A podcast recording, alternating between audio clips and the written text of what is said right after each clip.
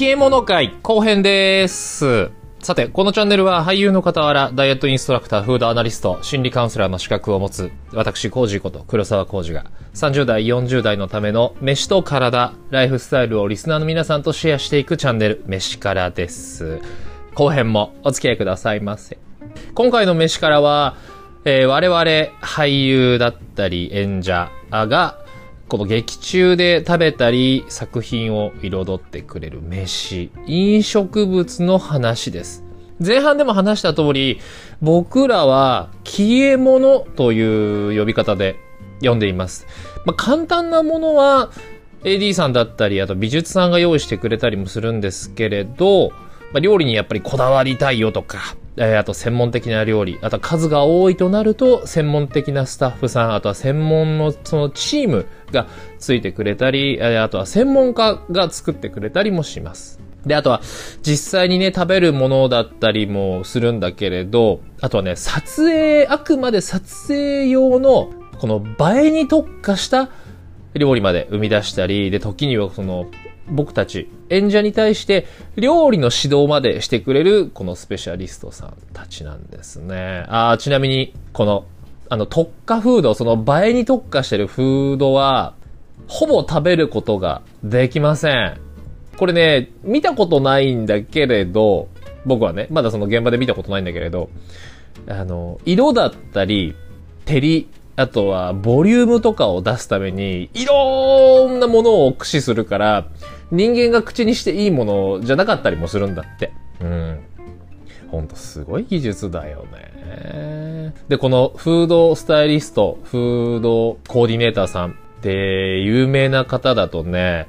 飯島奈美さんという方がいて、もう本当ね、この人、業界ではすっごく有名な方で、いろんな映画だったりドラマの、に出てくる料理を作ってくれたり、監修をしてくれてるんだけれど、代表的なのは、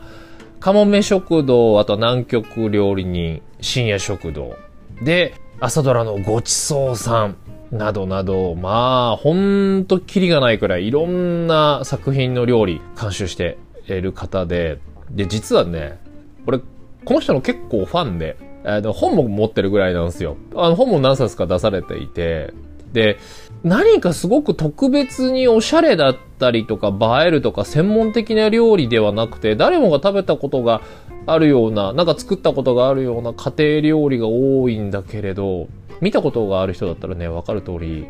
なんだろう、やったらべったらうまそうなんだよね。やたらべったらしずる感があるの。この方の作る料理って。え、なんだろうってなるぐらい。あ、ただ、一つだけ言わせてもらうとね、一つだけ、あの、個人的な意見を言わせてもらうと、深夜食堂に出てくる、出てくる豚汁は肉が少ない気がする。うん。あの、深夜食堂のね、オープニングで小林薫さんが豚汁を作るシーンがあるんだけれど、なんかいつも見るたびになんか肉少なくねって思っちゃうんだよね。俺だけかな。ちなみにこの小林薫さんも相当料理の練習したそうです。まあ食堂のね、店主だからね、まあ大変なんだろうけれど。いや、ほんとね、あの僕が関わった作品だけでもこの消え物に関してはね、いろんなエピソードがありまして、はい。まずあの、大河ドラマで言うと、ね、あの先日の鎌倉殿の13人。これね、料理ではないんだけれど、僕がその立ち回りをしていたシーンでさ、突撃したでしょ？ねえ、おいって。で、あの家、一応ね、設定的にはこの漁師とか漁師町っていう設定だったからさ、ちなみにあの、ゴンゾー、一緒に立ち回りをした雷の学さんが演じるゴンゾー。あの人は一応漁師っていう設定なんだけれど、まあ知ってるから漁師なんだけど、全くね、全く見えなかったと思うけれど、庭先に干し皿とかがたくさん干してあったの。実は。ね、しかもでっかい超立派なやつ。あれ高いんだよ、干し皿いいやつって。まあ、あの、立ち回り中に俺がなぎ倒した気がするけどね。うん。多分俺な気がする。まあ、ただね、そのね、あの、すごい些細なことかもしれないんだけれど、その、なんだろう、場面だったり、その設定とかに説得力を持たすのに、あの、そういう小道具ってほんとほんと大事なのよ。本当に大事で。うん。で、あの、ちなみに同じ大河で言うと、前半でもちょっと話した、このね、レギュラーで出ていた女上司の直虎。僕らはね、あの話話した通り、ユーン島っていう盗賊団だったんだけれど、盗賊団だからさ、やっぱ侍とか農民と違って、やっぱりいろいろ食べるのよ。肉、魚、煮炊きした、なんだろう、こう汁物とか、あと芋、酒。結構、うん、食べてた。っていうか、出てたシーン、大半のシーンがの俺たち飲み食いしてた気がするな。うん、いつも飲み食いしてた気がする。でね、まあ、盗賊だからもちろんその綺麗な料理じゃないのよ。芋はもう皮ごと丸ごと煮てあるやつだし、肉はたまに串焼きが出てきて、まあ大体はあの干し肉だよね。干し肉の手をなしてるビーフジャーキー。で、お酒はもちろん当時はその、なんだろう、上等なものじゃないから、もちろん濁り酒っていう設定。うん、っていう、まあ酒というかカルピスだよね。一日中みんなでカルピス飲んでヘベレケ芝居をするわけよ。カルピス飲んで、芋食べて、ビーフジャーキー加えながら、ヘベレケの芝居するの。うん、最初は面白かったんだけどね。あの、ずーっと、一日ほんとずーっとそういうのやってると、口の中がね、もう、もうね、だんだんだんだんやっぱ気持ち悪くなってくんだよね。まあそれはそれでいいんだけど。ちなみにね、この時のその消え物料理を作ってくれた方はね、ちょっとうろ覚えなんだけれど、そのいつもお願いをしているその消え物担当のスタッフさん、そのチームじゃなくって、なんかね、普通の確か和食の料理人の方が作ってくれたそう。なんかたまたまその時その方ちょっと時間が空いてたみたいで、そう、加わってくれたらしいんだけれど、うーん、そうそうそう。まあだからかわかんないんだけど、芋。てか、まあ、ほぼ里芋なんだよ。ほぼ里芋なんだけど、すっごいでっかいやつなの。やっぱこの、絵的に入るようにでっかいやつでさ、立派なやつ。でね、芝居がしやすいように、薄い味で、かつ、きっちり柔らかく炊いてあるのよ。だから、飽きないし、口に入れても柔らかいからちゃんとお芝居ができるの。これが硬かったりするとさ、やっぱ難しいからね。あの、口の中で噛まなきゃいけないから。で、やっぱそういうのやると、わ、プロだなと思って。あの、ちなみに薄いって、えっ、と、普通に料理で出てくる薄味じゃないよ。もちろん。あれよりももっと全然薄いの。あれぐらい、えっ、と、普通の料理としての薄味だったら、多分それはそれでなんかこう、多分違うと思うのよ。本当にもうごくごく薄い塩味。だから、こう変に邪魔しないというか、お芝居やってる時のこう、気持ちの感じっていうのかな。それを邪魔しないというか、うわ、すごいなと思って。で、まあ僕らのお芝居なんだけれどさ、この盗賊団だから、作法も何もないわけ。だから、わざと下品に汚く食べたり、で、もちろんさ、箸なんか使えるわけがないから。で、箸もちろん使わないやつもいれば、いろいろみんなね、それぞれメンバーって出自が違うから、中には元武家の出身ってやつもいるから、そういうやつとかは、箸使うのよ。ちゃんと。要は、えっ、と、ちゃんとこう教養があるじゃないけれど、みんなだからそれぞれ細かいいろんな設定を考えて、えーそういったシーンでやっぱ演じたりするんだよね。そこまで細かくその演出なんかしないからさ、絶対に。うん。ねだから、もう、芋なんかバッて取って、そのまんまガバってむしゃぶりついて、もぐもぐもぐってやったら口の中に残った皮をペッて吐き出すみたいな。NHK のスタジオに皮ペッペペッペ吐き散らかすみたいなさ。まあお芝居ですから。ね、お仕事ですから。やっぱそういうの考えるのもこの楽しい仕事の仕事の楽しいところだなとは本当思うけどね、役作りなんてそんな、この大大それたことなんかね、僕が言っちゃいけないけれど、うん、本当楽しいところです。あとはね、そうそうそう。同じ NHK でこれ関わってないんだけれど、綾瀬はるかさん主演のね、SF ファンタジー、精霊の森人っていう作品があったんです。これ結構話題になってたから、知ってる人多いんじゃないかな。でも結構前の作品なんだよね。2016年とかだったかな。のやつだったんだけれど、これで綾瀬さんのアクション、あの、槍術、槍の槍さばきすごかったんだよ。まあ実はさ、あの作品もあの、消え物の評価がすっごく高かったの。業界内外から。ファンタジーだから、架空の世界なんだよね。日本でもヨーロッパでもないっていう設定で。で、この架空の世界の料理を一から構築して、かつ、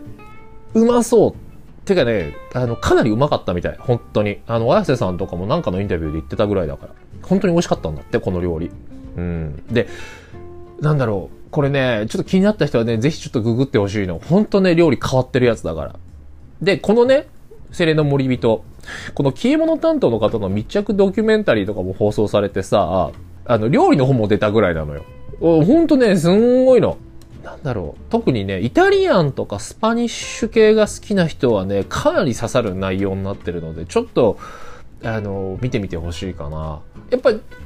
ちょっとあっちの料理風なんだよね。うん、ほんと面白かった、これ。と、まあまあまあ、なんか NHK 作品が続いちゃったんだけれど、私、前半でも話した通りですね、この料理系で言うと、日曜劇場のグランメゾン東京にも出ておりまして、これはみんな知ってるよね。多分2、3年くらい前のね、もうまさに年末やってたやつなんでね。うん。えー、言わずもがな最上級のフレンチレストラン、グランメゾンが舞台の話。木村拓哉さんが演じる主人公のオバナっていうのがいるんだけれど、このオバナのお店は、グランメゾン東京のこの監修をしてたのが、これ昔も今も全然予約が取れない超名店、あの品川のカンテサンスってお店なんですよ。ここね、すごいの。シンプルかつ大胆なんだけれどね、なんだろう、日本の食材だったり、ちょっとやや和食みたいな感じのね、良さも取り入れたね、フレンチで。実は昔行ったことがあって、大昔に。めちゃくそうまいっす。めちゃめちゃ美味しいです。まあ、うまいのは当たり前なんだけれど。なんだろう、やっぱこういうところってさ、すごく上質なサービス、空間、なんかこう、すべてを楽しむ体験ができる場所っていう感じなのかな。うん。ちょっとね、うん、いい体験をさせてもらいました。本当あ、そうそう。でね、肝心な、あのー、僕が劇中にいたのは、この主人公のオバナのライバルで、尾上菊之助さんが率いるガクっていうレストランでして、そこの部門シェフをしてみました。ちなみにね、部門シェフっていうのはすごく大きなお店になると、上にシェフがいて、で、助手のスーシェフっていう人、あの役職があって、他にもね、いろんな役職があったりするの、担当だったりとか。で、まあそのうちのその役職好きの、まあ一人っていう設定だったんだけれど、で、この額の監修をしたのが、イヌアっていうお店で。ちなみにこの犬は何がすごいって、グランメゾン東京のその放送中に、本当にミシュラン二つ星取っちゃったのよ。ちょうど被ってたの。ミシュランのあの星の発表の時期と。まあ、あの、もちろんわざとなんだろうけど、被ってて。本当に取っちゃったのよ。ほんと。現場でみんなで、わあ、おめでとうございますつって。やってて。で、ここの犬アというお店はトーマス・フレベルさんという外国人の方が総料理長をやっていて、料理はね、このカンテサンスとは違ってかなり革新的、前衛的で、まあ今でこそちょっと流行ってるような発酵だったり熟成、あとはいろんなその本当金を用いたようなかなりね、前衛的な手法を使ってたりするお店で、ここのね、ちなみにスペシャリテは、蜂の子あるじゃない？あの虫のね、蜂の子を使った炊き込みご飯だったりするのよ。ほんとね、いや、まあ、そのグランメゾン東京に出てきた料理っていうのも、ん？え、何これっていうような料理ばっか、味の想像が全然つかないのよ。すっごいなと思って。うん、なんだけれど、この、犬はというお店、このコロナの影響もあって、今はクローズとなっててしまったそうです。去年かな？ねえ。えっ、ー、と、一応お店自体はね、飯田橋、神楽坂にあったんですよ。ほんとね、残念だった。うん。実際、あの、撮影でお店にも行ったんだけれど、このね、もうね、やっぱバックヤードがすっごいのよ。ほんとすごいの。もういろんな食材の発酵したり、その熟成をするためのあれやこれや置いてあったり、その管理をするためのね、えっ、ー、と、システムだったりもするんだけど、まあそういうのはね、まあもちろんすごいんだけれど、そんなことよりもね、さらに驚いたのが、このバックヤード、キッチン、ともに、ひたすら綺麗なの。ひたすら綺麗。本当に。あの、いいお店って、トイレとかキッチン、で、ゲストから見えないところもすごく綺麗っていうのは知ってるんだけれど、このお店はね、びっくりする。本当に綺麗なのと、あと何より整理整頓ができていた。うん。あのね、まあこれ飲食店に限らないんだけれど、多いでしょそういうところって。あの、整理整頓全くできてないゴミとか、ね、あの、もうそこら辺に散らかったままとかっていうところってすっごく多いんだけど、ちなみに僕はそういうの大っ嫌いですね。僕はそういうの大っ嫌いなんだけれど、まあ、この話をするとすごく長くなっちゃうからいいわ。ちょっとね、そういうその空間って、あそこにいる人たちもちょっとメンタル的にかなり来てる証拠なので、あれなんだけれど、そう。だからね、あの、その犬は意識の本当に高さといい雰囲気だったんだろうなと思って。あの、よくありがちなあの、ギスギスした感じがなかったのよ。そのチームの皆さんが。で、まあもちろんこのグランメゾン東京、消え物、すごいわけよ。当たり前だけれど、もう言わずもがな、すごいわけ。だってさ、監修のお店のシェフの皆さんが、チーム引き連れてきて、作ってくれんだもん。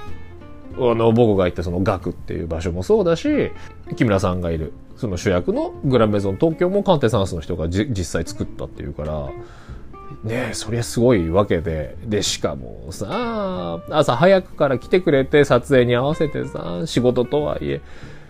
飲食ってあの仕込みとかね、すごい時間かかるんだよ。めっちゃめちゃ。で、しかもあれぐらいのすごいさ、お店だったりすると、もう、仕込みにだってすごい時間がかかるんだよ。ほんと。ね、なのにね、時間まで削ってさ、本当に来てくれて、もう本当感謝だよね。と、まあそんな環境でやってたわけ。それ当然、そしたらさ、もうすごいの当たり前だよね。もう当たり前。うん。で、撮影用、その本当に、えっ、ー、と、劇中で使う用には、もうもちろん、まあ当たり前だけれど盛り付けもゼロからもうきっちりするんだけれど、なんだろう、何回もその撮ったりする必要があったりするから、まあ何人前も余裕を持ってすごいいっぱいこう押し込んできてくれるわけ。うん。で、まあ撮るもの撮ったら、あとはさ、ってなるじゃん。このね、犬あの、スタッフの皆さんすごいいい人たちで、いや、ちゃんとね、作ってくれんのよ。すごい。もう終わったら。このトーマスさん、トーマス・フレベルさんはじめ、あ、終わったなーって時に、もう、食べてーって言って、もう簡単に、あの、それはね、さすがにもうきっちり盛り付けないで簡単に仕上げて、もうみんなに食べさせてくれるんだけれどね、これがまあ、これがまあ、うまいはず。はず。はい。俺食べてないの。実はあの、ソースとかはちょこっと舐めたりとかっていうのはしたんだけれど、食べてないです。はい。やっぱいくらスペシャルとはいえ、えっ、ー、と、撮影現場だし、で、腹減ってないし、で、なんかやっぱそうなるとみんなでわーってこう、わーって群がるわけ。で、何より、うん、こういう時はね、やっぱスタッフさん優先かなと俺は思っていて。ね、だってスタッフさんね、ずっと撮ってくれたり、あんなことこんなことしてくれててさ、あの、なんか俺たちだけ食うなんてちょっとすげえナンセンスだなと思って。うん。で、そういう時は俺はスタッフさん優先でっていうタイプなんだけれど、まあね、この消え物で言うと、もうお構いなしにさ、リハーサルから食いまくる人ってやっぱいるのよ。いるの。あの、リハーサルの時とかは出さないで、その食べてる手でっていうケースもあれば、きちんとリハーサルの段階から、その食べる芝居の練習もしなきゃっていうのできっちり出してくれるケースもあって、それはまあケースバイケースなんだけれど、あのほんと食いまくる人いんのよ。本気食いする人。なんか暗黙の了解であるんだよ。その要は、例えばさ、えっ、ー、と、その後ろの目、の後ろにちょ、ちらっと映ってるお客さんとかの、あの、文とかってさ、そこまでさすがにいちいち用意しきれないから、あの、もちろんそのリハーサルの段階出すけれど、食べないでくださいねとか食べても、もう軽い一口だけで、そういう体で芝居してください。ちゃんと本番まで持たせてくださいよっていう、なんかそういう暗黙のルールがあるのに、やったら食うのよ、そういう人って。ちなみにそういう人ってね、あの、差し入れとか勝手に食うんだよ。いや、それあの、あなたが手出していいポジションじゃないからねって。本当にそういう人いるの。うん、何でもガツ食いしちゃう人。まあもちろんがっつり怒られるケースもあるんだけれど、まあこの消え物ってさ、必ず余裕を持って数は用意してあるし、リハーサルでもそのさっきも言った通り、どうする食べる本番通りやるって確認もするんだけど、ねえ、知ったことかってなって、はい本番とか、本番通テイク目になって、いや足りてないよって。なくなってんだけど、え、繋がらないじゃんって。って怒られてるのを何回も見たことがある。お前のもぐもぐタイムじゃねえんだよ、今日は、みたいなさ。ほんとね、もうさっきも言ったけど、いるのよ。食べ物に限らず、何でもの現場にあるの勝手になんかこう使って遊んだりとか減らしたり、なくしたり、壊す人ってね、ねあの、新人とかだって、新人の若い子とかならいざ知らずね、いい年した人たちもいるからね、ほんと困っちゃうよ。あ、そうそうそう。で、今まではあくまでちょっと食べ物の話だったんだけれど、飲み物でもね、とある珍事がございまして、はい。あの、私、あの有名なあの、全裸監督、ネットフリックスで一世風靡したよね。全裸監督にも出てましてですね。で、この全裸監督の現場で、あの主役の山田孝之が演じる村西徹の、まあ、とある盛大なパーティーのシーンを撮ったんです。エキストラさんたちももう何人 ?100 人ぐらい入れて。すっごい盛大なパーティー。うん、で、バブルの時の話だからさ、もうバカみたいにでっかいシャンパンタワーを作ったのよ。すっごいでかいやつ。人間の身長ぐらいあるやつ。なんだけど、まあこれ、あの、もちろん中身ジンジャーエールね。なんだけど、さすがに誰もどれぐらいの量が必要かわからなかったみたいで、全然量足んないの。全然量足んないのよ、ジンジャーエールの。で、しかもさっき言った通り、勝手にガブ飲みする人いるから、さらに足りないのよ。でも、スタッフさん買いに走るわけ。だけど、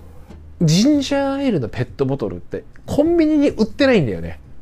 コンビニに。そもそもコンビニにさ、あのペットボトル、でっかいペットボトルで売ってる炭酸飲料って、今コーラとサイダーぐらいじゃない？あんま見かけないけど、売ってっかな、ジンジャーエール。だから買いに走ってしばらく時間かかって遅なんか遅いねなんて。いやー大変でした。結局トータル何本使ったんだろう。すっげえ使った。すんごい使った。でまあ撮影終わった後みんなで喉乾いてる人勝手に勝手に飲んでいいよみたいな感じだったけど。うん。あ、そうそうそう。でね、えー、この消え物っていうのは、料理だけじゃなくってね、セットに使う小道具でいろんな食材を使うこともあります。まあ、ちなみにこの場合は、その消え物担当の人じゃなくて美術さんの範囲、うん、美術さんたちの仕事になっちゃうのかもしれないけれど、そういう意味での消え物っていうのもあります。うん。とある番組で、私、長崎のハウステンボスに行ったんです。ハウステンボスでロケをしたのよ。で、ハウステンボスの一角にこのヨーロッパ調の市場のセットを作る、そういう絵を作りたいっていうので、大量の野菜だったり果物、パンとかっていうのをですね、使ったんですが、このロケ、きっちり準備したのに夜中から大雨になっちゃって、その食材全部無駄になった。もちろんこの食材、スタッフさんとか演者みんなで分けたんだけど、俺が料理得意なのを知ってるスタッフさんたちがいたから、